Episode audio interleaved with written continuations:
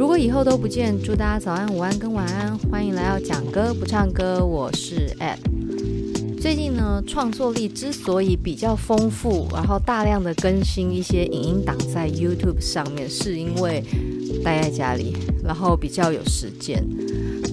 虽然说带小孩基本上就是精神地狱啊，因为婴儿初期根本就是一直在哭啊哭啊哭。那这个时候呢，何以解忧？除了杜康。除了酒，我不能喝嘛。我现在状态不能喝酒。我们呢，可以做的事情就是好好的听歌，甚至呢，可以呢自在的唱歌。我觉得唱歌是一个非常舒压的事情，尤其是去 KTV。不知道大家是怎么帮家人过生日？我们家的家规哦，不成文的家规，只要生日，生日聚餐完一定要去 KTV 唱歌。那这个家规是现用在谁身上呢？我爸、我妹跟我，我们三个人只要生日一定要去唱歌，这是我们的规定。而且我的爸爸规定不准唱太老的歌。哎，但是很抱歉，现场唱最老的歌就是我本人。我每次都在唱那个二三十年前的歌。有一次呢，我爸爸受不了这个故事，你们大概也知道，也就是他限制我今天不准唱陶喆跟方大同的歌。真的点到烂，每次去一定先点他们两个人的歌，就算唱得不好听也是要点。这个 KTV 的回忆，虽然我不是常常跑 KTV 的那种咖，就是那种很社交的那种交际花型，因为以前在大学不是会有那种夜冲夜游夜唱的那一种人，我不是这种。我呢喜欢玩晨唱哦，清晨六七点跟朋友一起去抢那个早鸟票，很便宜的时段。那在里面呢，其实大家也没什么好做，就是早起啊，然后精神很好，然后开始点歌唱歌。那 KTV 是一个非常非常轻松的一个社交场合，因为你有一个主要的事情就是唱歌这件事要做。那既然有唱歌有麦克风，那就不怕没话题而尴尬。那有些人呢喜欢吃的，就躲在角落开始点菜。那有些人呢就是。就是坐在那里听别人唱歌，他也觉得这是一个很放松的状态。那有些人就是爱唱，爱得不得了。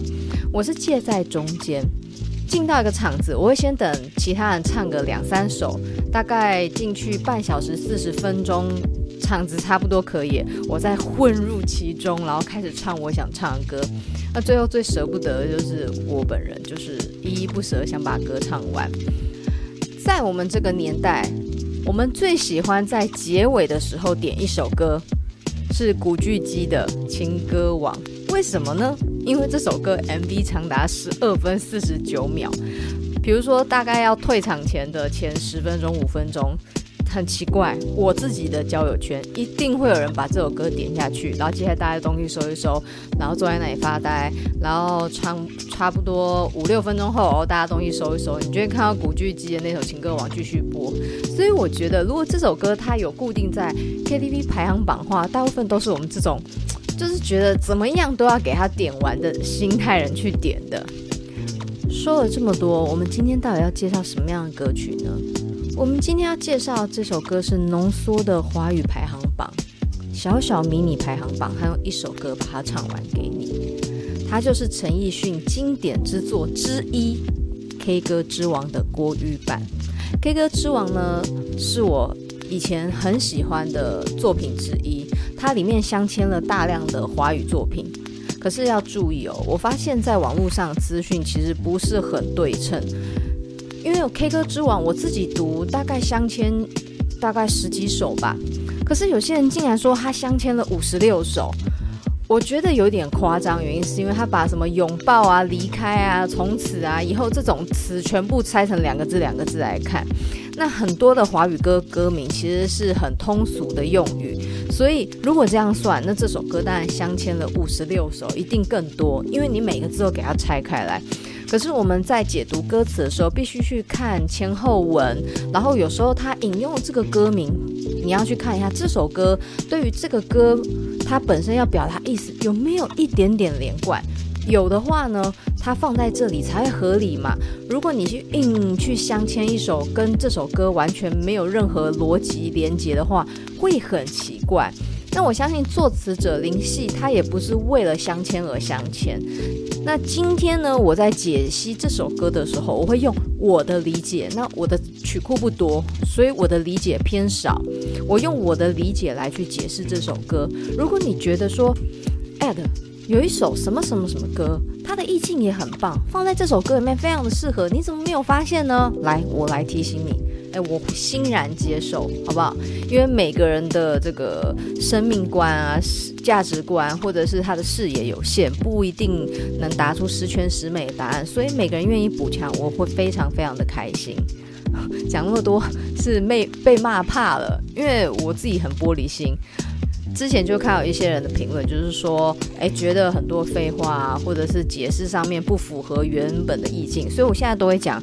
这个节目很主观、很个人，然后视野相当的狭隘，所以我需要大家一起来提供意见，让这个节目更丰富、更广阔一点。接下来为各位朗读一下这首歌的一些基本背景。《K 歌之王》呢是陈奕迅在两千年推出的一首歌曲，它有粤语版跟国语版。分别收录在《打得火热》还有《反正是我》这两张专辑里面，都是陈辉阳作曲。陈辉阳另外一首替陈奕迅写的歌叫《Shall We Talk》，也是一个很受欢迎的作品。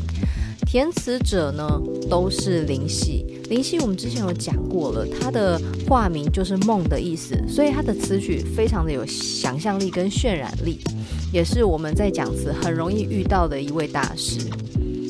那这首歌呢推出后，荣获多项的奖项，而且呢被大家传唱至今。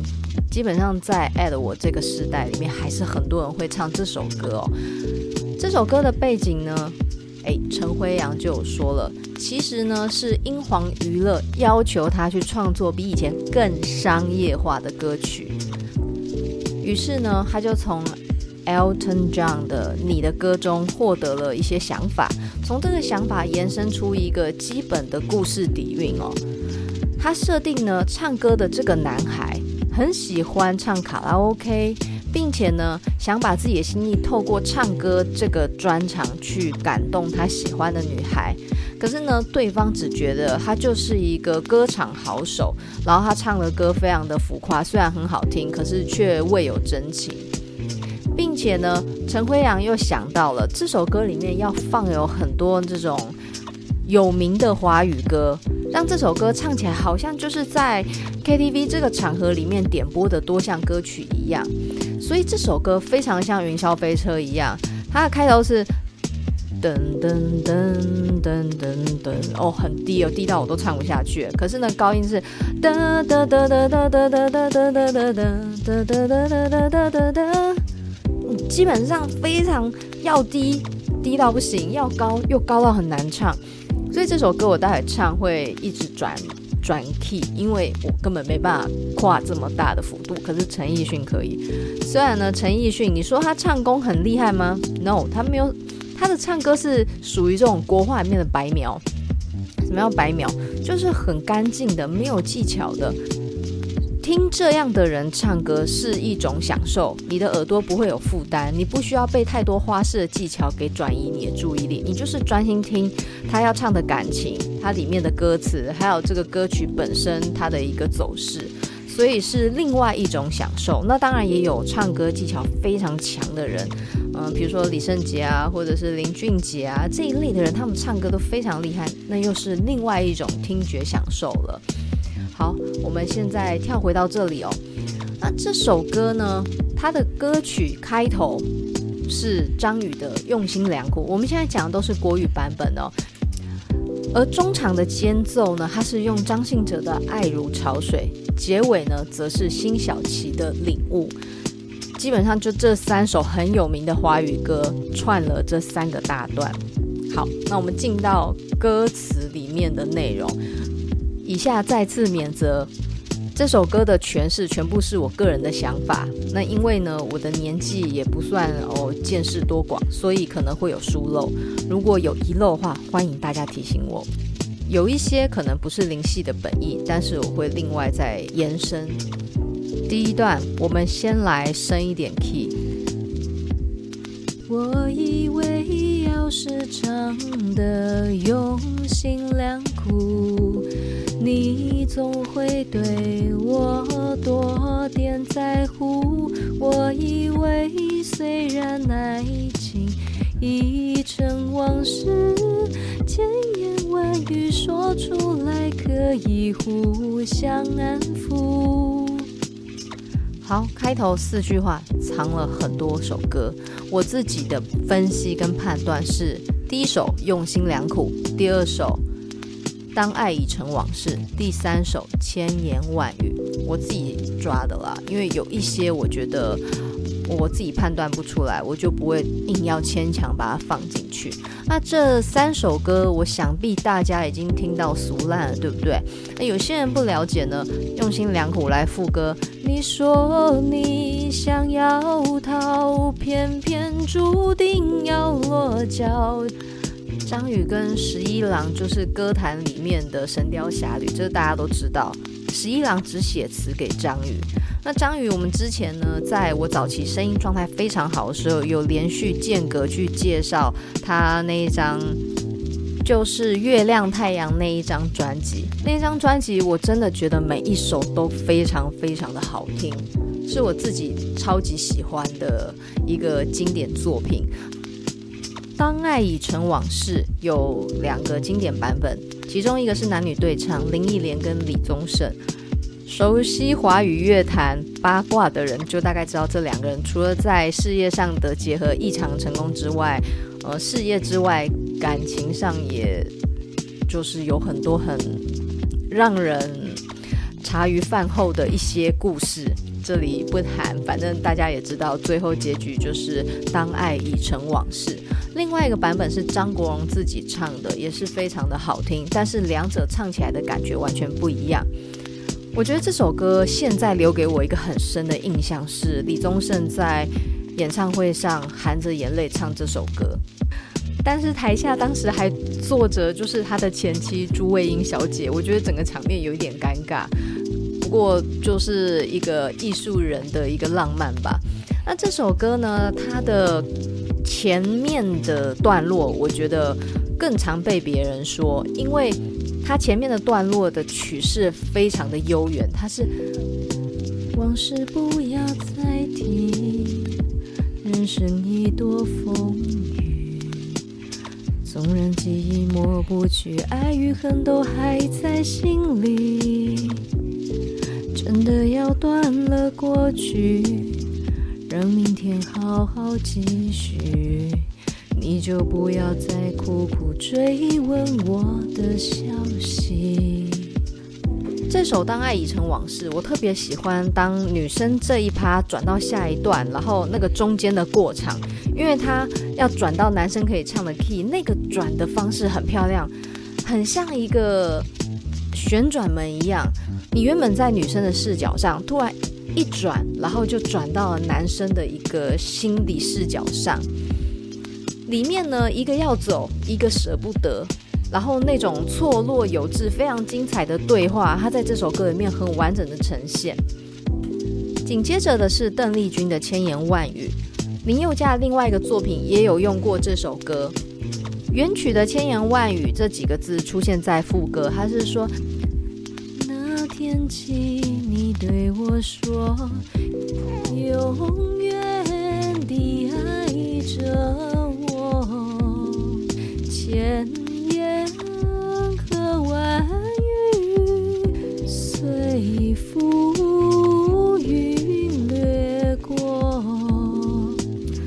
而林宥嘉的那首歌，他所引用的则是紧接着副歌的下一句，也就是每次唱这首歌的开头，因为它的开头跟副歌接的那下一句其实是一样的曲式。不知道为了什么，忧愁它围绕着我，我每天都在祈祷，快赶走爱的寂寞。这首千言万语是非常久远以前的作品，所以他在表达感情，还有那种委屈以及被抛弃的心情，都会变得更为的内敛跟包容性一点，就会跟现在歌曲有截然不同的面貌。所以这是另外一种的情感态度。这三首歌串起了第一段，它的意思就是：我以为要是能够唱得很深情、很投入，你会不会再多看我一点？我以为你过往的那些情事，虽然都已经是过去了，或者是你内心有任何烦恼、千言万语，也可以说出来，让我和你互相共感。所以他期待是走进一个女孩子的内心，这是第一段。第二段不好唱啊，反正就加减让大家知道一个旋律。期待你感动，真实的我们难相处，写词的让我唱出你要的幸福。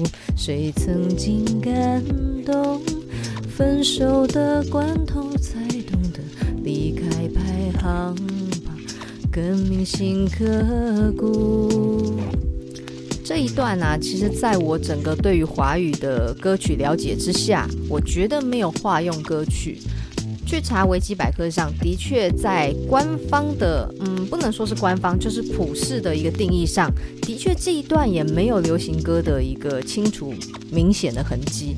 不过有些人他们私下的解释就让我觉得太牵强，比如说期待你感动，真实的我们难相处。有些人他就把真实这两个字拉出来讲，然后什么我们类似，你你们懂那意思吗？只要这个华语字一出现，他就觉得这个是了。可是呢？在这样的歌曲里面，我们其实要去找的是刻意的痕迹。如果太过自然，自然的完全没有任何感觉，那我在想，林夕他就没有这个用意在里头。那这一段呢，他其实只是说，期待呢，在唱这些歌用情投入的时候，能够让他被感动，让喜欢的女孩子被他的这个投入给感动之外。其实呢，现实世界里面我们根本相处不起来，所以他希望是以歌来进入他的心之外。他说，写词的，也就是这些作词人，把他的心声都唱出来。再来的句子，其实我觉得好难解释哦。谁曾经感动？会不会是过去他也用这一招去，呃，去感动别人？但是呢，在每一桩情事最后分手的结尾，才会知道这些不在排行榜里面的，不在 K 歌清单里面的真实的心声，才是最让我们难以忘记的。我们借着这些名目、这些歌名来表达心意，可是呢，这些东西都只是外在的，真正重要、真正。更让人忘不了是藏在这些歌背后想要讲的一些心声。我自己解释只能这样解释，因为这里面的句式其实很难很难拆，它的句子有点破碎，我没有办法很清楚的把它变成一个完整的句子。副歌的音乐来得更辽阔。他说：“我已经相信有些人我永远不必等，所以我明白在灯火阑珊处为什么会哭。你不会相信嫁给我明天有多幸福，只想你明白我心甘情愿爱爱爱爱到要吐。”第一句送分题出自谁？哎，没错，陈淑华《梦醒时分》。梦醒时分的这个句式大家都非常的熟了。要知道伤心总是难免的，在每一个梦醒时分，有些事情你现在不必问，有些人你永远不不是我在开玩笑，我当年超迷陈淑华的，她的很多歌我都很喜欢，而且因为她的歌声很嘹亮，然后再加上她的发音非常的标准，听她唱歌真的是很舒服的一件事。那因为她的歌声特性。会让人有一种古典美人的感觉，包含她的长相，整个唱歌的感觉都是非常典雅的一个形象出现。嗯、反正我会介绍她的歌，因为她有一张很特别哦，她早期有唱过 R&B，那她唱起来当然还是会有点放不开嘛。就像为什么 R&B 一直到陶喆才大火起来，因为其实像陈淑华或者是赵咏华，还有像张惠妹。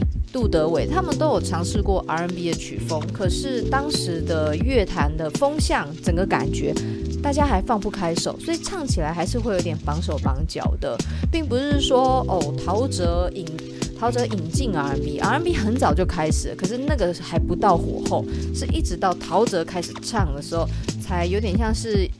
嗯，一个一个关键啦，一个关键，当时的一个时机成熟，所以他唱出来的时候红了。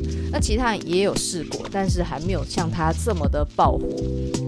好，第二句哦，所以我明白在灯火阑珊处为什么会哭。来来来，这个就到我的一个专业了。不过这个专业已经过好几年，我已经对于中文啊诗词没有那么熟了。我们在一部成诗王诗安的作品里面，其实有提过这首词。这首词非常的滥用吧，因为它的词写的太美了。它就是辛弃疾的《青玉案》括号元夕。这里为什么要讲括号？我们都有学过宋词嘛，它会有所谓的词牌。词牌其实就有点像固定的句型，那它所谓的括号元夕才是它真正的标题。所以这一首词要叫做元夕，可是它用的。句型哦，几个字几个字，然后几句几句成一段，这一个句式叫做《青玉案》。那这首呢，东风夜放花千树，更吹落星如雨。宝马雕车香满路，凤箫声动，玉壶光转，一夜鱼龙舞。尔尔雪柳黄金缕，笑语盈盈暗香去。众里寻他千百度，蓦然回首。那人却在灯火阑珊处。简单来说，这首词就是在讲元宵灯会的夜晚所产生的一段凄丽的相会。因为在这个时间，大家很放松，然后对于男女之间的这个禁忌没有这么的多，大家那一天会比较丧一点，你们知道吗？比较慵懒一点，比较放开怀一点。所以在这个时间，就跟那个诶走春一样。在清明节那附近前后会有所谓的春天践行这件事情，那这个时候就很容易会有男女相遇，然后因此产生一个很好的印象。这首词它之所以可以流传这么久，还一直不断被化用，就是因为它除了前面在很详细的描写出整个元宵灯会夜晚的热闹之外，它还去细细的形容了一个缘分的遇见。跟分离，甚至再到失而复得这种人生惊喜，那这样的心境不是只会在元宵灯会的夜晚发生，它可以在我们的人生的每一刻，在情路的某一个瞬间都可能出现。这就是为什么这么多人喜欢。他描写的东西是大家可以共感的，所以在写词写文章，最重要的是你独有的回忆却共感所有人的感情，而不是你写一个你独有的回忆、独有的情感，别人又参不透，完全参与不了东西，就很难被大家所流传。好，下一句，你不会相信嫁给我明天有多幸福。我觉得嫁给我明天有多幸福，其实它是化用了周华健的名曲《明天我要嫁给你》。那这首歌我也有听过。明天我要嫁给你了，明天我要嫁给你了。好，我只会这两句，不要小看这首歌，好像就是吉他和弦非常干净简单。越简单的音乐越干净，作品越难唱。好，所以呢，大概他的歌曲唱起来是这种感觉。第四句的那个爱爱爱爱到要吐，就没有化用什么典故了。这四句呢，我们把它合并起来解释。我已经相信有些人我永远不必等，就是对你无情的人。可是话是这样讲，他还是在这里唱这首歌，所以他其实某种程度还在等。所以我明白，在灯火阑珊处为什么会哭。好，请问申论题哦。灯火阑珊处为什么会哭？因为原本的原词是讲说，你一直在找的最爱的那个人，你怎么找就是找不到。原词里面安排一个很美好的结局，那个人早就在原点，早就在一开始的起始点等待着你，他从头到尾都没有不想等待你。可是在这里说为什么会哭，也就是说。有些人我永远不必等，是因为他不在乎我，他相信真正爱他的人，其实心里是有他的，他终究会在真正的灯火阑珊处找到那个他爱的也爱他的人。你不会相信嫁给我明天有多幸福，也就是说，他希望这个女孩子，当他听他在唱周华健那首歌的时候，相信这个男孩子能够有给他幸福的能力。只想你明白，我心甘情愿爱爱爱爱到要吐。也就是说，我希望你理解我是真的非常非常的喜欢。在唱这些歌的时候，有些事情你可能不认同，呃，不相信，可是我真的很喜欢你。接下来两句，那是醉生梦死才能熬成的苦，爱如潮水，我忘了我是谁，至少还有。这首歌哦，要把它好好唱完是不可能，它的 key 跨度太高，我完全没有办法驾驭，所以就会变成一下升 key，一下降 key，然后一下要原 key，这是先天条件的限制，请大家见谅。那这里呢，那是醉生梦死才能熬成的苦。其实这里有一个我觉得比较牵强，我自己认为很牵强，就是我觉得熬成的苦有一点在化用红豆里面的词。加上红豆又是林夕写的嘛，所以我觉得在这里虽然牵强，可是我还是要提一下。这里他说“醉生梦死才能熬成的苦”，这里的“熬”，我认为是红豆里面那一段，还没为你把红豆熬成缠绵的伤口。那缠绵的伤口是痛苦疼痛的，所以这里的“熬”，我觉得就是对应两边歌词里面。也就是说，因为相思而产生的痛苦，大概是这个概念。所以我觉得两首歌是有在呼应。虽然牵强，我还是得说不好意思啦。你想念一个人是很痛苦的，因为你没有办法靠近他，你只能靠着回忆相处的种种去安慰自己，曾经拥有这些。自然而然，你就会忽略掉很多生活的细节，就会有一点活得魂不守舍的那种状态。爱如潮水，不用说，就是张信哲的一个经典代表作嘛。爱如潮水怎么唱？我原本是张信哲的忠实粉丝，我这样子很糟哎，我只能直接脱粉，一秒脱粉了。既然爱了，就无怨无悔，再多的苦我也愿意背。我的爱如潮水，爱如潮水将我向你推，紧紧跟随。爱如潮水，它将你我包围。我觉得哦，我如果很喜欢一个歌手，最好还是不要参加演唱会，通常会脱粉，就是会有一种哦，圆梦了，最高的顶点达到，好像没有什么事要做，于是呢就开始找别的歌手那种感觉。我在二零一六年参加过张信哲《还爱光年》的世界巡回演唱会，然后就有一种哎，OK。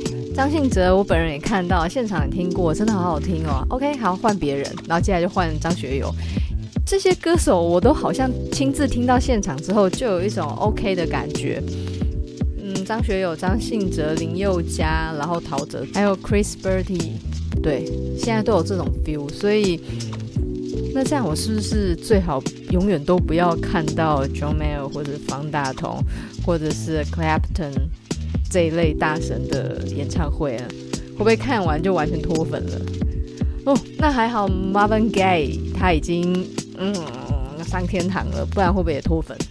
来，我们继续讲一下正题哦。这个正题呢，爱如潮水，其实就是讲一个男人对于女人的爱越来越澎湃，然后无法克制，希望可以占有他全部的一个充满爱跟占有欲的歌曲。然后再来，他说：“我忘了我是谁，忘了我是谁。”这首歌非常的有名，他的作词者我超崇拜他，虽然他争议很大。那这首歌是王海玲的名作，作词者是李敖大师，虽然他已经过世了，但是我永远记得他那个狂妄的语气。还有那个自信的眼神，然后讲出一些政治啊、历史啊、国家大事，就算他的立场非常的激进，我还是好喜欢他。我喜欢他活得很像自己，为了反对而反对那种叛逆的样子。听起来我好像喜欢坏男孩，也不是说坏男孩，我喜欢活得很真实、很像自己的人。这样的人在世界上相当稀有，根本是濒临绝种动物。世俗礼教把真实的人的心吃掉，你已经看不到真实的自我了。这样讲一讲，我就想到曾经有一个人，他用非常深情的语气告诉我，他希望我永远都这么的像我自己。哦，我很喜欢他用这句话，不管他是不是骗我，但是。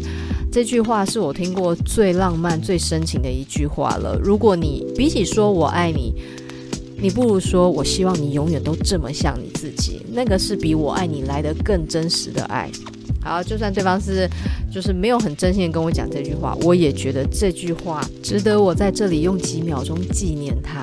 各位男孩、女孩跟跨性别，如果你们爱上一个非常诡异的人，你觉得他的思想都相当的叛逆跟特别。比起说我爱你，你跟他说我希望你永远保持你现在这个样子，就算他不会爱上你，相信我，他会永远的记住你。李瑶的另外一个作词作品叫做《只爱一点点》，下次我要介绍这首歌，也是相当有哲学味道的一个作品。好，我们进到下一趴。除了忘了我是谁之外，他还镶嵌了至少还有你。你不觉得这两个歌名有在对话吗？忘了我是谁，至少还有你。所以，即便我已经忘记我是谁了，我的心里是因为你占据了所有容量，所以才把我这个字给放掉。所以这是值得的。但要注意哦，原本这首 K 歌之王的句子里面，它不是直接写至少还有你，它是在至少还有你后面添加一个字哭。我们还原一下，爱如潮水，我忘了我是谁，至少还有你哭。爱让我失去理智，让我失去了自我，但我的心里却充满了你。而且，当我用情去唱这一首首的情歌时候，即便你不记得我是谁，即便对你来讲我只是唱歌而已。可是你能够品尝我在歌曲诠释里面用的深情，而因此感动泛泪，那也是一种值得。接下来他这里唱：我想唱一首歌给我们祝福，唱完了我会一个人住，我愿意试着了解，从此以后拥挤的房间，一个人的心。有多孤独？拥挤的房间，一个人的心有多孤独？这一段呢，用的歌其实我想了很久，有一些歌我就把它拉掉。比如说，我想唱一首歌给我们祝福，给我们是张宇的名曲，祝福也是张学友的名曲，可是放在这里我觉得不是很通顺，所以我就没有把它拉进来了。但是唱完了，我会一个人住。你要注意哦，这一句歌词是不是听起来就很怪？既然有一点点不合理，那就是故意的意思。那这首歌呢，它是苏慧伦的《我一个人住》。在你的世界里，我一个人住，你认为甜蜜，我觉得痛苦。你曾说过，爱情应该是无条件的付出。其实这首歌我没听过，我刚恶补了大概两三次，然后把它唱出来，发现还蛮好听的，完蛋了，一路再回去听老歌，然后这些老歌对我来讲都是新歌。好，这首歌呢，它其实就是在讲一个爱情世界的不对的关系。那放在 K 歌之王里面，我们就可以理解，唱完了我会一个人住，唱完这些情歌，我依然孤独。大概是这个概念。他说：“拥挤的房间，一个人的心有多孤独。”所以其实他就是在对应“我一个人住”这首歌里面的一个词义。你要独处的时候，我就是孤独；你在微笑的时候，我就是幸福。那是一个单相思、非常一厢情愿又充满无比感伤的情感状态。加油，加油！我们快到最后一段了。最后一段，他唱。让我断了气，铁了心，爱的过火，一回头就找到出路。让我成为了无情的 K 歌之王，麦克风都让我征服。好，最后一句我唱唱不出来，因为音太低了。哎，想不到你若无其事地说，这样滥情何苦？让我断了气、铁了心爱得过火。虽然我觉得可以把过火拉进来，但是对词义上不够不够粘着，所以我把它放掉。爱得过火的过火就不拿来讲了。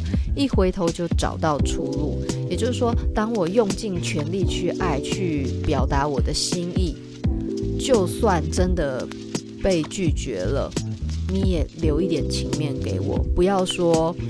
呃，不接受我的爱，然后也不再跟我联系，跟我完全绝情，让我成为了无情的 K 歌之王。那也许你真的不接受我，那我就是客观的好好唱这些歌，就把我当成一个唱歌的人就好了。麦克风都让我征服。这里如果把那英的征服放进来，好像也行，因为征服里面它的词是“我的剧情已落幕，我的爱恨已入土”，好像是说，如果真的被拒绝了，那他也只能死心的那种感觉。那他的副歌就是“就这样被你征服，喝下你藏好的毒，我的剧情已落幕，